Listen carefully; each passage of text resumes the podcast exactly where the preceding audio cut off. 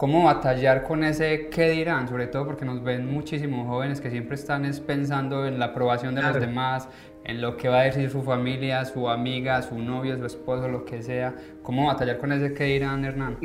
Yo, yo creo que lo más importante es lo, lo, que yo incluso en el libro lo plasmo en mis primeros capítulos y es, es lo importante que es tener tú la confianza o la credibilidad o la fe o como lo quieras denominar de un propósito que quieres lograr para que a través de eso tengas unas metas y logres alcanzar esos sueños e ideales. Es decir, eh, si uno realmente tiene la oportunidad de tener esa confianza acá, de ponerle la creatividad de tu mente, ponerle la pasión de tu corazón para volverlo a acción, las cosas fluyen. Ahora, ¿que es fácil o difícil? Ojo, no es que es ni fácil ni difícil. Hay que trabajar como todo en la vida. Hay que ponerle disciplina, hay que ponerle constancia, pero sobre todo hay que ponerle pasión a las cosas.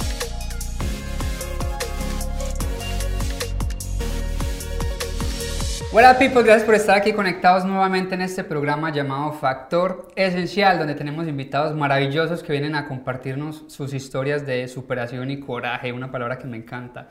Historias que los han forjado para seguir luchando y ganarse el lugar que hoy en día disfrutan. Y hablando de personas, hoy tenemos uno que sin duda alguna se ha ganado un espacio en el hogar y en los corazones de muchísimas personas, yo diría que no solamente en Colombia, sino también en muchos lugares de Latinoamérica.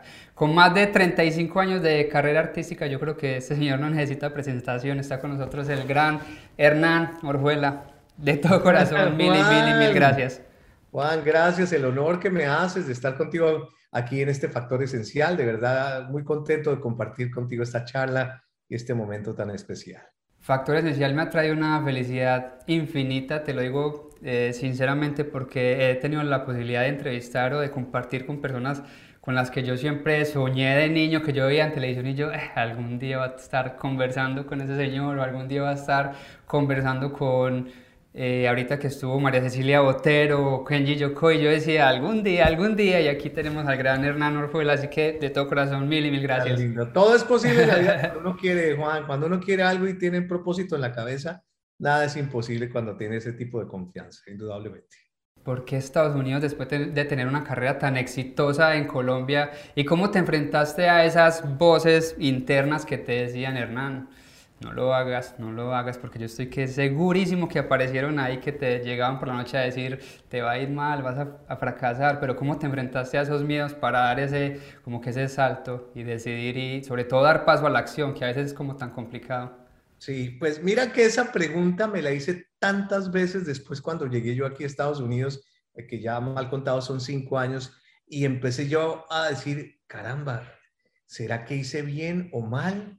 ¿Será que este salto cuántico que asumí después de tener tanto tiempo, digamos, una zona de confort en Colombia, mm, e, estaría bien en mi vida y en la de mis hijos y en la de mi esposa? Y a medida que ha pasado el tiempo, cada vez me doy cuenta que cuando tú das ese tipo de saltos especiales con un pretexto en, especial y un objetivo particular de tratar de ser un mejor ser humano, de buscar mejores oportunidades, creo que empiezas a disipar esas, esos porqués y esos para qué es que después tú empiezas como a decir, eh, sí, eran procesos que había que vivir, nada fáciles, pero nunca imposibles. Y hoy en día, después de cinco años, te digo, buena decisión, aunque añoro mi tierra, Colombia, no puedo dejarla, ni más faltaba, a un lado, pero creo que la decisión que tomamos fue muy importante en la vida de mis hijos, de mi esposa y en la mía personalmente, mi querido Juan. Y hablando de como que esa misma transición, y te lo pregunto porque yo también llevo aquí más o menos cinco años, pero empezar a veces es, es, demasiado difícil, tenemos que hacer trabajos que sin duda alguna no hacíamos en Colombia, te lo digo porque yo fui reciclador, yo trabajé como mesero en restaurantes, ¿cómo fue ese, ese volver a comenzar para ti? Y sobre todo muchas veces como que ese ego interno que le decía a uno, pero yo por qué estoy haciendo eso y yo nací fue para esto.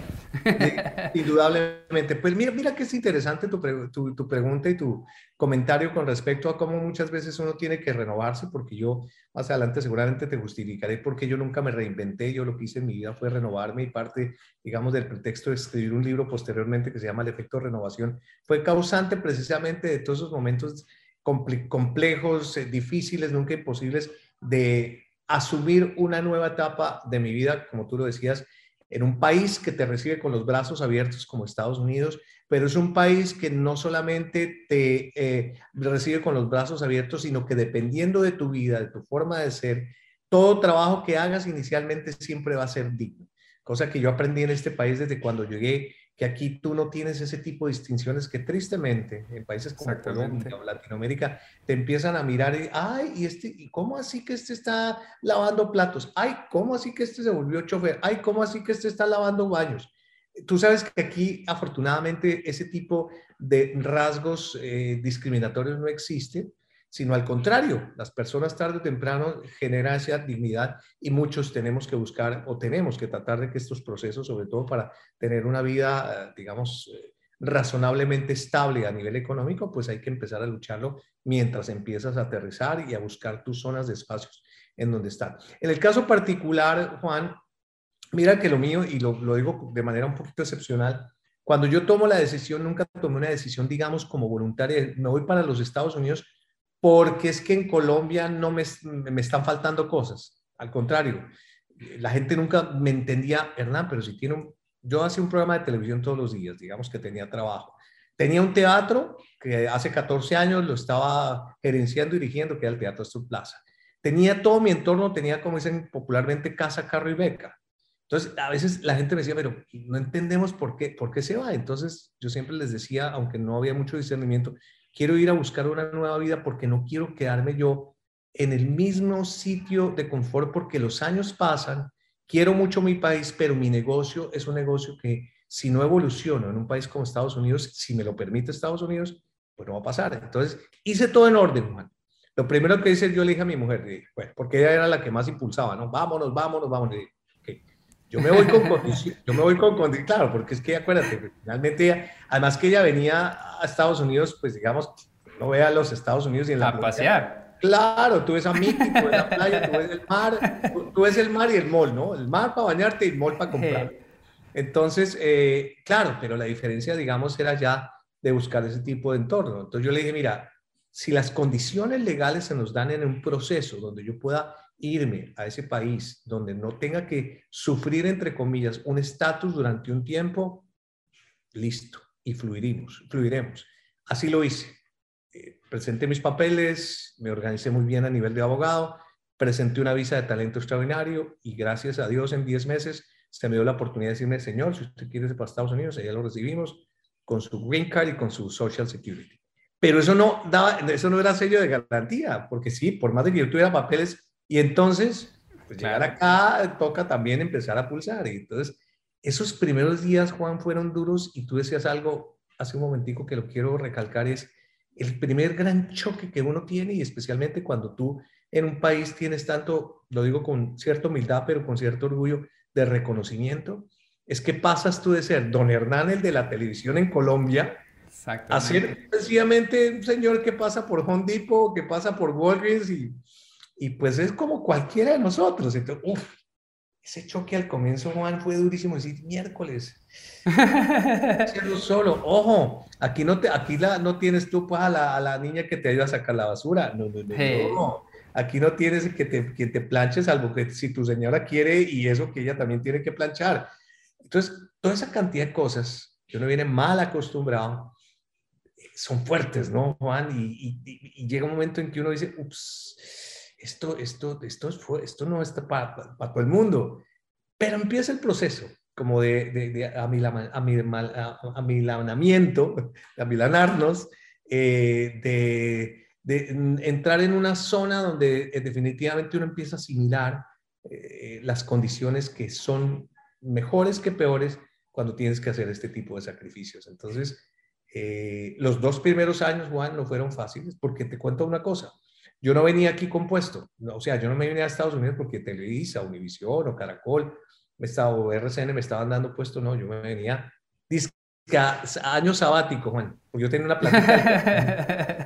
yo el teatro lo tenía todavía en Bogotá. Entonces dije, no, un año sabático, además con la plata del teatro, de pronto chévere. Socio, cuando empieza usted. Apenas convierte.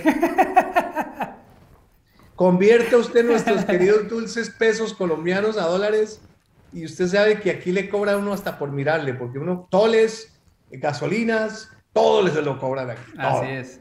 Entonces, todo es privado. Entonces uno miércoles, tengo que, si quiero vivir acá en dólares, tengo que trabajar en dólares. Y al comienzo, como todos, empecé a trabajar en una emisora, bueno, en el sur de la Florida está Miami, está Palm Beach, que digamos que la diferencia entre las dos ciudades son casi 55 minutos. Mm, me, me consiguieron un puesto en un morning show de una emisora nueva de radio. Eh, pagué mi primiparada porque los dos meses la persona que me contrató no me pagó. Eh, el pulso fue así. Y a medida que fue pasando el tiempo, un amigo me dijo, enfócate, genera focus, empieza a hacer las cosas que tú sabes hacer muy bien, que es el tema académico.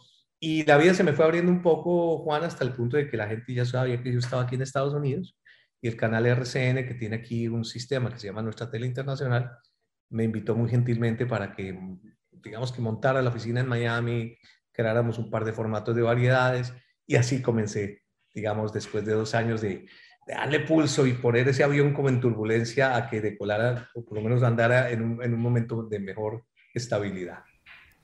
Qué bendición. Y sabes que quería como compartirte algo que un amigo que se vino también hace por lo menos 6, 7 años para los Estados Unidos, que digamos que fue como que ese consejo cuando yo llegué que definitivamente como que me despertó y era que él me dijo que los Estados Unidos te da una cuerda, con esa misma cuerda puedes trepar o con esa misma cuerda te puedes ahorcar. Y definitivamente quería enaltecerte porque definitivamente usaste esa cuerda para trepar y estás dejando a Colombia en alto y que no has desfallecido. Y hablando de eso, y ahorita lo, lo, lo, mencionabas, de que muchas personas te dijeron no lo hagas cuando estabas tomando la decisión de hacer como que ese salto cuántico, como tú lo dijiste cómo batallar con ese qué dirán, sobre todo porque nos ven muchísimos jóvenes que siempre están pensando en la aprobación de los demás, en lo que va a decir su familia, su amiga, su novio, su esposo, lo que sea. ¿Cómo batallar con ese qué dirán, Hernán? Yo, creo que lo más importante es lo, lo, que yo incluso en el libro lo plasmo en mis primeros capítulos y es, es lo importante que es tener tú la confianza o la credibilidad o la fe o como lo quieras denominar de un propósito que quieres lograr para que a través de eso tengas unas metas y logres alcanzar esos sueños e ideales. Es decir, eh, si uno realmente tiene la oportunidad de tener esa confianza acá, de ponerle la creatividad de tu mente, ponerle la pasión de tu corazón para volverlo a acción, las cosas fluyen. Ahora, ¿que es fácil o difícil? Ojo, no es que es ni fácil ni difícil. Hay que trabajar como todo en la vida. Hay que ponerle disciplina, hay que ponerle constancia, pero sobre todo hay que ponerle pasión a las cosas. Sí, eh, eh, yo soy de las personas que me gusta mucho declarar y a lo largo de toda mi carrera, a lo, largo de toda mi vida, Juan, siempre he tratado de declarar en mi mente las cosas como quisiera visualizarlas tarde o temprano. Y para bien o para mal me ayuda mucho porque es como me dice mi señora, usted a veces quiere llegar a la luna, no llega a la luna, pero por lo menos llego a, Alaska. Listo. No, no me quedé en dos kilómetros, sino por lo menos logré alcanzar y eso ha sido parte de mi vida. Entonces, cuando yo veo personas que muchas veces tienen como esas ganas de arrancar, tienen como esos deseos de pronto y especialmente jóvenes que quieren de pronto trasegar en sus vidas, es primero propósitos, propósitos, mente clara para generar los propósitos.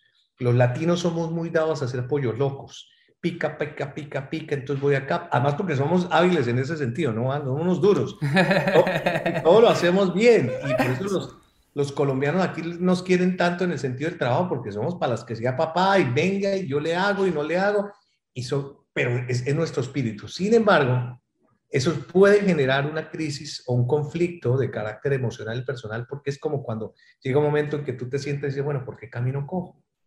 Y este país, especialmente Estados Unidos, te hace pagar caro las cosas si tú no generas focus. Y no es porque sea malo, sino porque este país es tan inmensamente rico y de posibilidades que literalmente como tú, como muchas de otras personas que se han enfocado en sus emprendimientos, llega la noche, llega la mañana en que ya empiezas a encontrar tu, tu universo y tus capacidades para dar, generárselas a un público. Más o menos, pero siempre con esas posibilidades. Entonces, ánimo, perseverancia, soy de los amigos, no sé si te pasa a ti, Juan, yo me imagino que igual cuando le, empiezan a uno a preguntar, oiga, ¿será que me voy para Estados Unidos? Yo quiero, es que eso tan bueno allá y aquí con que la situación, etcétera, etcétera. Yo no soy de las personas que soy pesimista y les digo, no, es que eso aquí es muy difícil, no, eh, es que el sueño americano es una pesadilla. Y le digo, no, digamos que ni bueno ni malo, muy reales. ¿Tú quieres el sueño americano?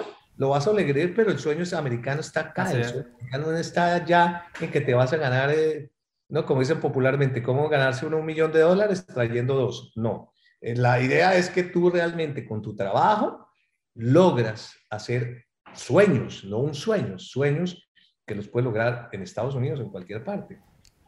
Exactamente, eso es lo que, lo que quería también como que aportar a, a, todo lo que hice porque definitivamente es así.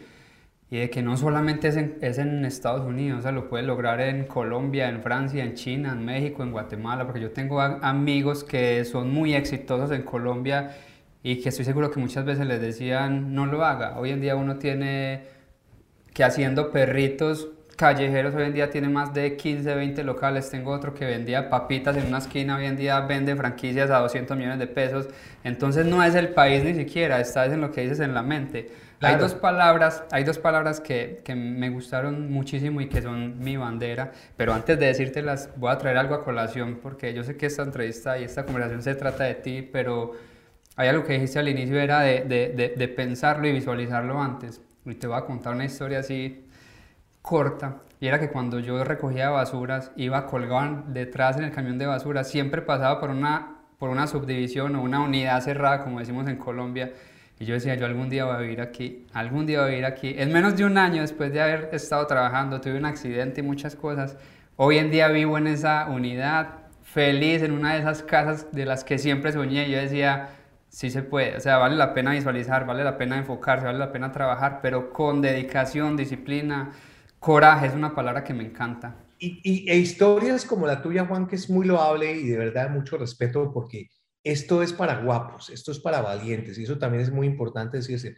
Eh, eh, uno a veces siente y por naturaleza hay miedos y hay pánicos que uno siempre va a tener en la vida por razones de inseguridad, razones de autoestima, razones de, que, de zona de confort, que prefiero estar mal pero no peor, y muchas veces uno se queda quieto, pero el mundo también se trata de lo que tú hiciste, el mundo es también de los valientes, el mundo también es de esas personas que, ojo, no son fracasos, son etapas que la gente vive, porque muchas dicen, no, es que fracasé profesionalmente y llegué a otro país y no pude cumplir mis labores como profesional. Espérate, es que seguramente es, el propósito está en que esas etapas que has tenido que, pasar y superar van a llevarte a otros proyectos como los que tú visualizaste el día que pasaste un año antes, recogiendo basuras que hoy en día vives y por ahí pasa la basura y seguramente cuando pasa ese camión tú dices, wow, aquí estoy.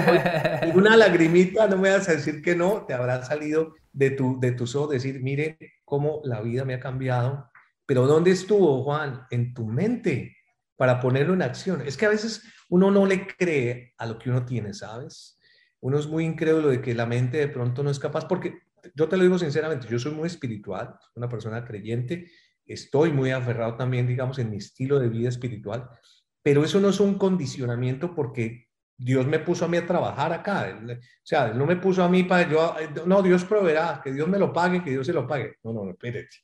Él le da a usted las cositas para que las saque y las trabaje y usted verá si las trabaja bien o mal.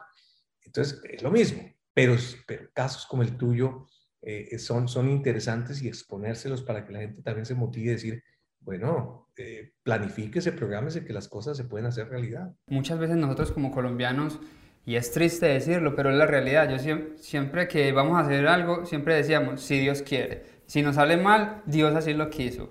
Entonces me tiré por una loma en bicicleta sin frenos, me aporrié, me quebré la mano el pie, ah, pero eso fue yo me eché la bendición antes y le dije, si Dios lo quiso, entonces así fue. Entonces, como que no nos preparamos y, no nos, como que, o sea, Dios nos dio las herramientas, pero el hecho de que yo me eche la bendición y diga, si Dios quiere, o sea, no, yo me tengo es que preparar. Y si estás haciendo las cosas bien, si estás trabajando, si tienes la disciplina, ¿por qué Dios no va a querer? Porque Dios no te va a acompañar y te va a abrir esas puertas.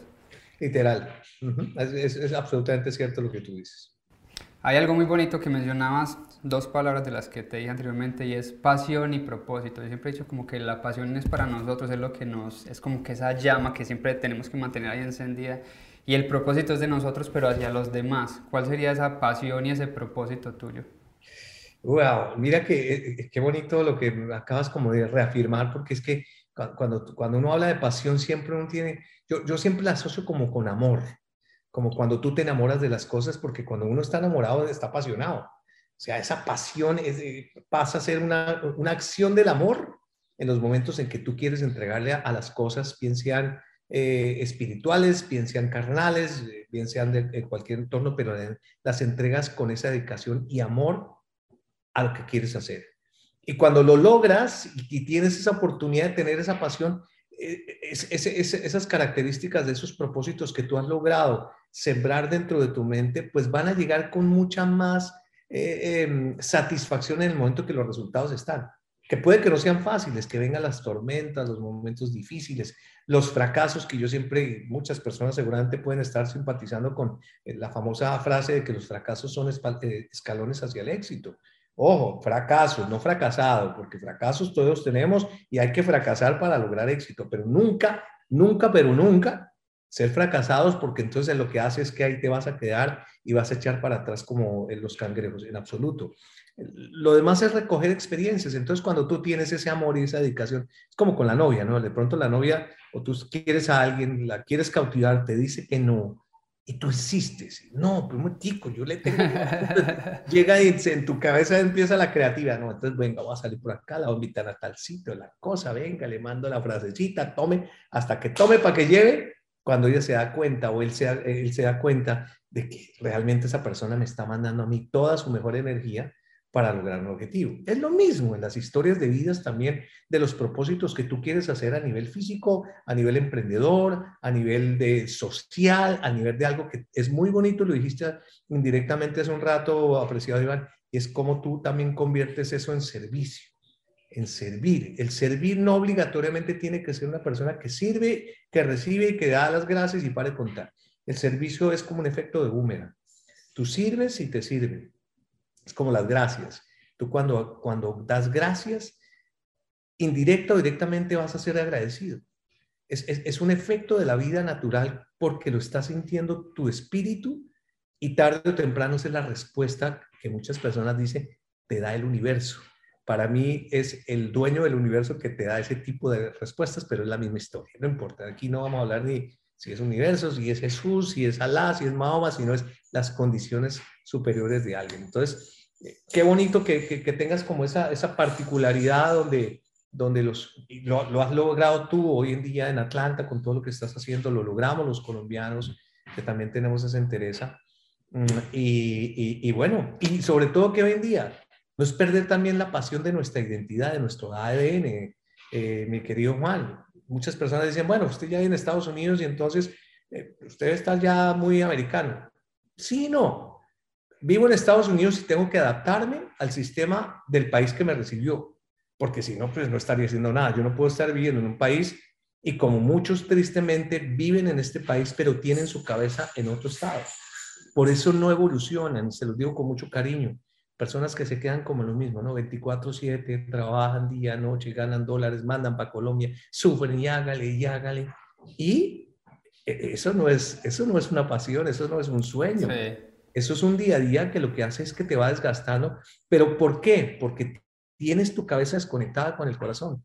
Tienes tu corazón allá y tu cabeza acá. Ojo, no pierdas tus raíces, pero sí tienes que asimilar en la parte donde estás y cómo estás para lograr el éxito que más adelante lo puedes ofrecer hacia otro entorno. Pero para eso necesita unos pasos a seguir, unos pasos por lograr.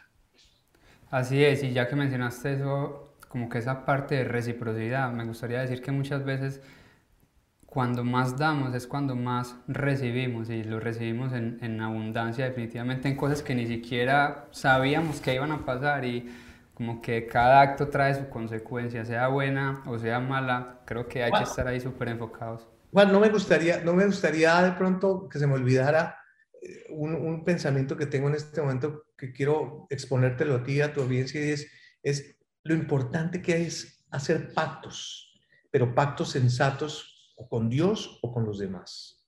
Cuando tú y yo hacemos un pacto de caballeros en un proyecto, en algo que de pronto no podemos construir, pero lo hacemos como pacto.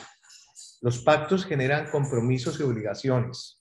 Los pactos no es solamente darse la mano, escribir en un papel y poner una firma, no los pactos, como, como anteriormente se dan los pactos, ¿no, Juan? De los, de los caballeros, nuestros tatarabuelos. Acuérdate que nuestros, tatarabuelos, vendían la finca, era con, señor, allá en la finca le tengo unos marranos, está todo eso. Bueno, afortunadamente no dejan a la mujer, no creo. Pero todo de adentro, eso es suyo, cuesta tanta plata. Listo, señor. Tome. Y así. Y de poste, de poste a poste, porque esa era la marcación. eso, ¿Eso cómo se llama? Pactos de caballeros, pactos de honestidad, pero tienes que cumplirlos. Para eso hay normas. Si no los pactos y normas, pues no son pactos.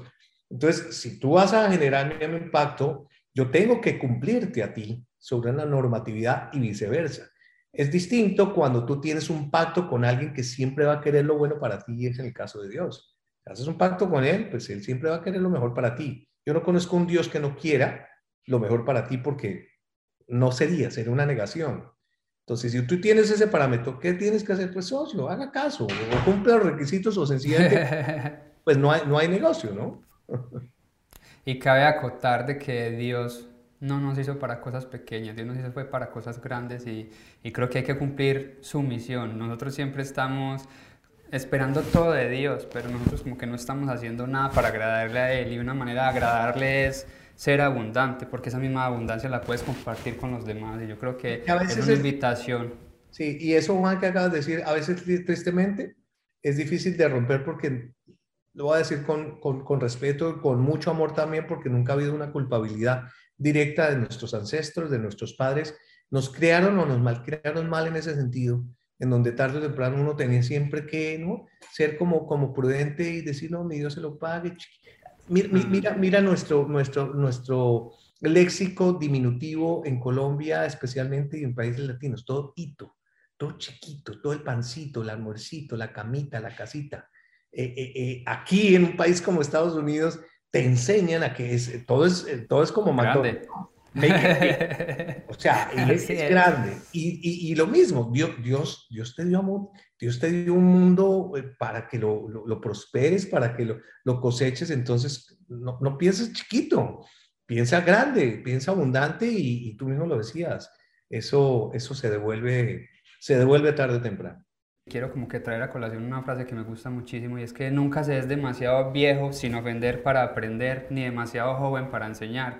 Ya con, la madurez que tienes y con todo el camino que has recorrido, sobre qué temas sigues aprendiendo día a día que definitivamente buscan es llevarte como que a esa excelencia que tanta falta hace hoy en día. Y por otro lado, hablando ya de ese joven, sobre qué temas enseñas, que sé que te encanta enseñar. Pues muy interesante la respuesta. Gracias por la manera sutil que me dices a mí que soy. No, está muy bien. ¿Sabes cómo siempre contesto, Juan? Yo soy un orgulloso ser humano con juventud acumulada. Yo tengo esa gran particularidad. Mm, tengo juventud acumulada y eso es lo que me ha ayudado a tener un pretexto en la vida de nunca conformarme con lo que hice y con lo que estoy haciendo.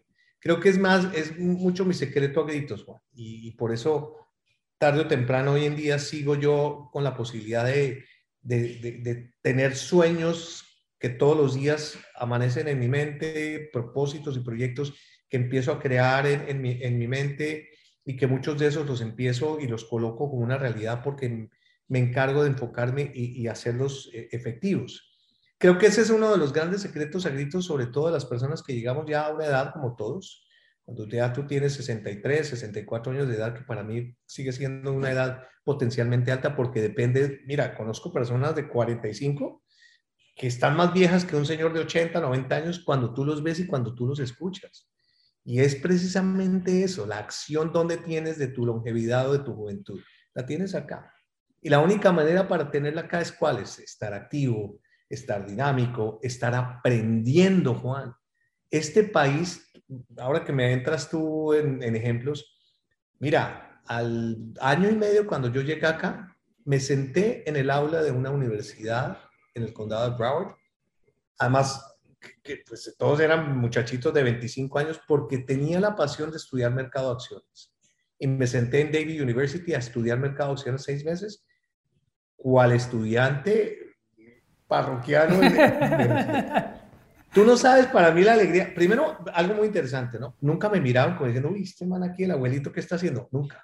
Porque había otros abuelitos que también éramos muy poquitos que estamos ahí como estudiando con los muchachos, pero nada, cada uno inmerso Y, con, y está también lo interesante que me pareció que ojalá fuera en todos los países lo mismo, y no lo digo por mi sabiduría, sino por mi experiencia, en donde muchas personas de los jóvenes respetan a los que tienen un poco más de años, precisamente porque tienen un bagaje y tarde o temprano algo tenemos que enseñarle a la gente a través de las lecciones de vida. Entonces yo creo que ese es uno de los grandes secretos a gritos que tengo, Juan, que siempre he estado proyectando mis proyectos y estudio lo que tú no te imaginas. He estudiado en estos tres, cuatro años mal contados, como te dije, mercado de acciones, estuve en Forex, estuve aprendiendo programación neurolingüística, eh, estuve aprendiendo mindfulness. Por estos días estoy muy inmerso en procesos de marketing digital. Em, estoy a la vanguardia de todo lo que pasa en la tecnología. Si tú entras a mis redes, yo soy súper proactivo en Instagram, ahora soy TikTokero. Eh, siempre estoy muy dinámico en lo que está pasando y hasta que mi Dios me lo permita, porque a veces me atortono, ¿no? empiezo a ver lo del metaverse y empiezo a ver una canción.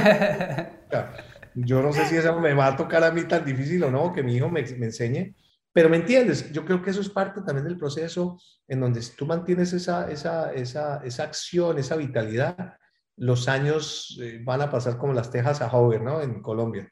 Sí, que nunca les pasa la luz, era el eslogan de las tejas a Hover eh, en Colombia. Entonces, e, eso es, y eso ha dado, mira, que hoy en día estoy trabajando en televisión, soy speaker coach, tengo un proyecto muy bonito que se llama El Poder del Speaker, dicto conferencias para comunicaciones asertivas, tanto virtuales y presenciales, he hecho recorrido por los Estados Unidos enseñándole mentoreando a gente para que tenga comunicaciones más efectivas en sus negocios.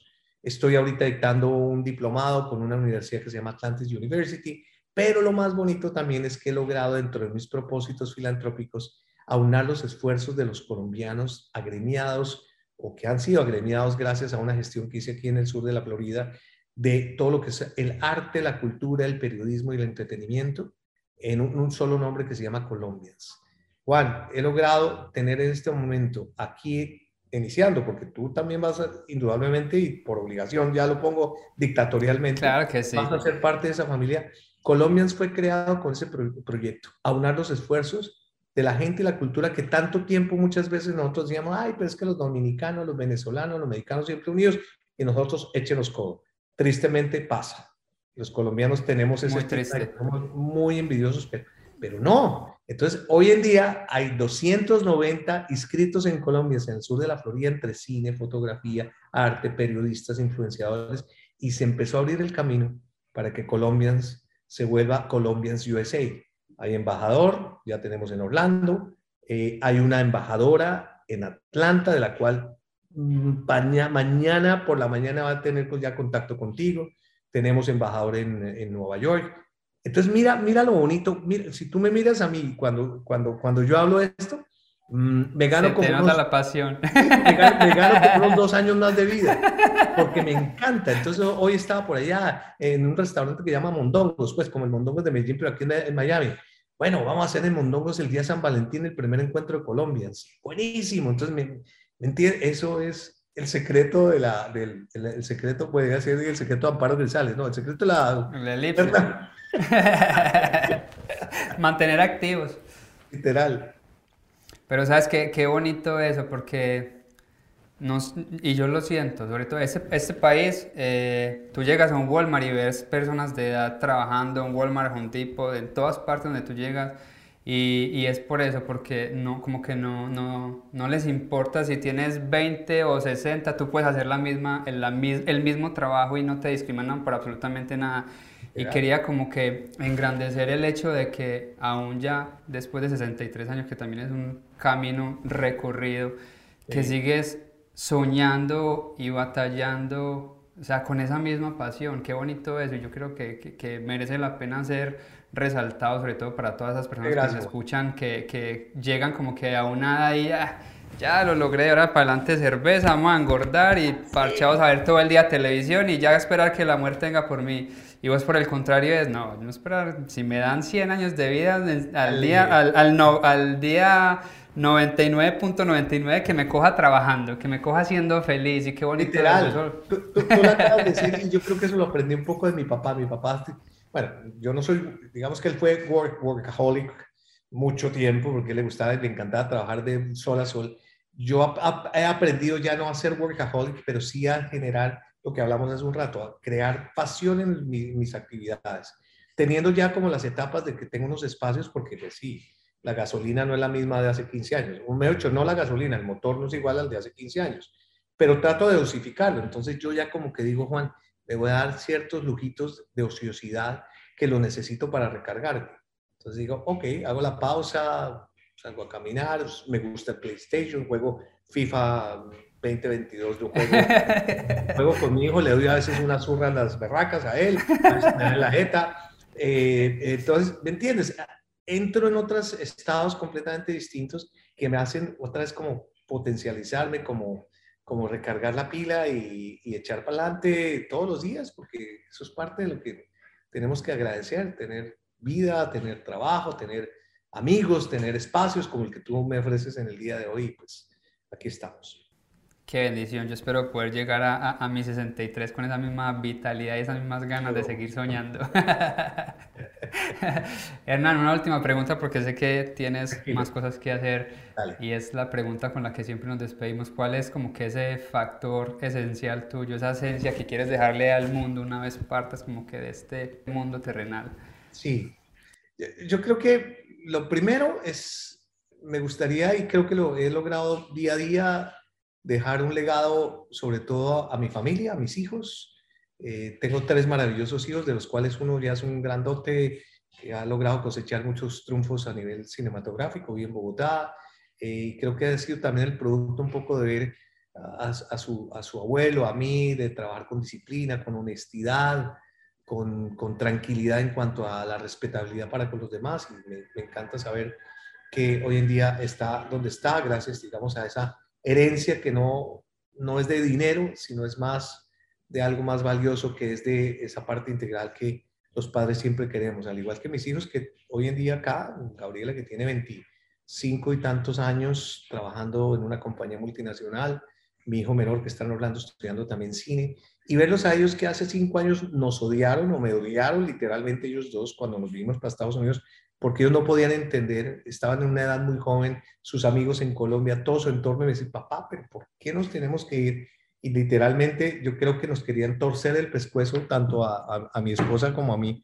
Hoy verlos tan agradecidos, tan centrados en sus proyectos y mostrándonos la gratitud a nosotros, eso no tiene precio. Entonces, primero, digamos, como dejar esa herencia a ellos es muy reconfortante.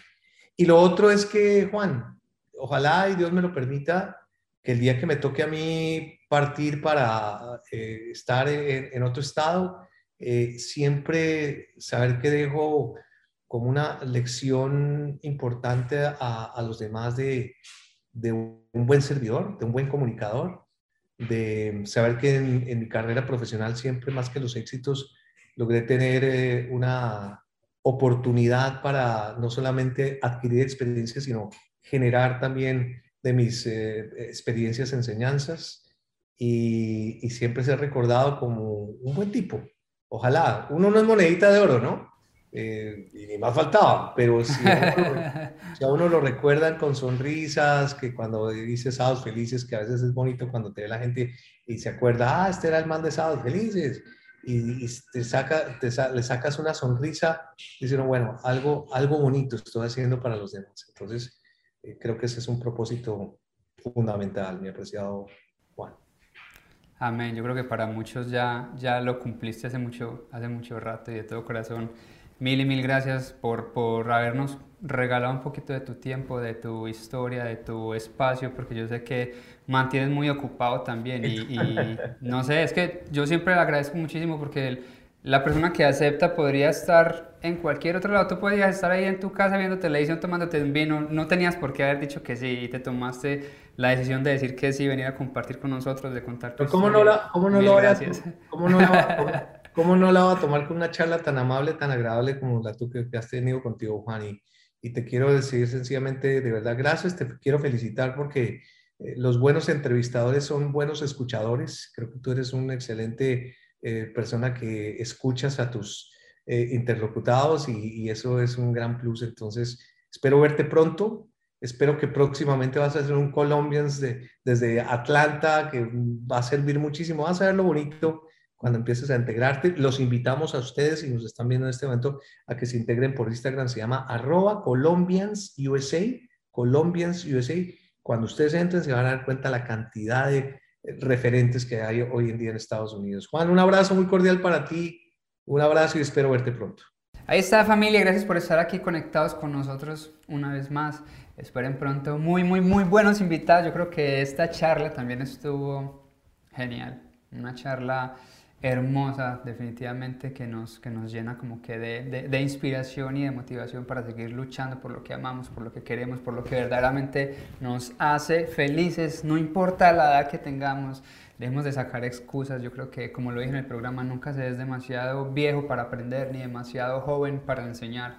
Así que deja de, pensar tanto, deja de, de, aplazar y de postergar. Empieza a tomar la decisión y sobre todo a dar paso a la acción. Peace. Un abrazo muy fuerte, mucha luz, mucha paz y muchas bendiciones.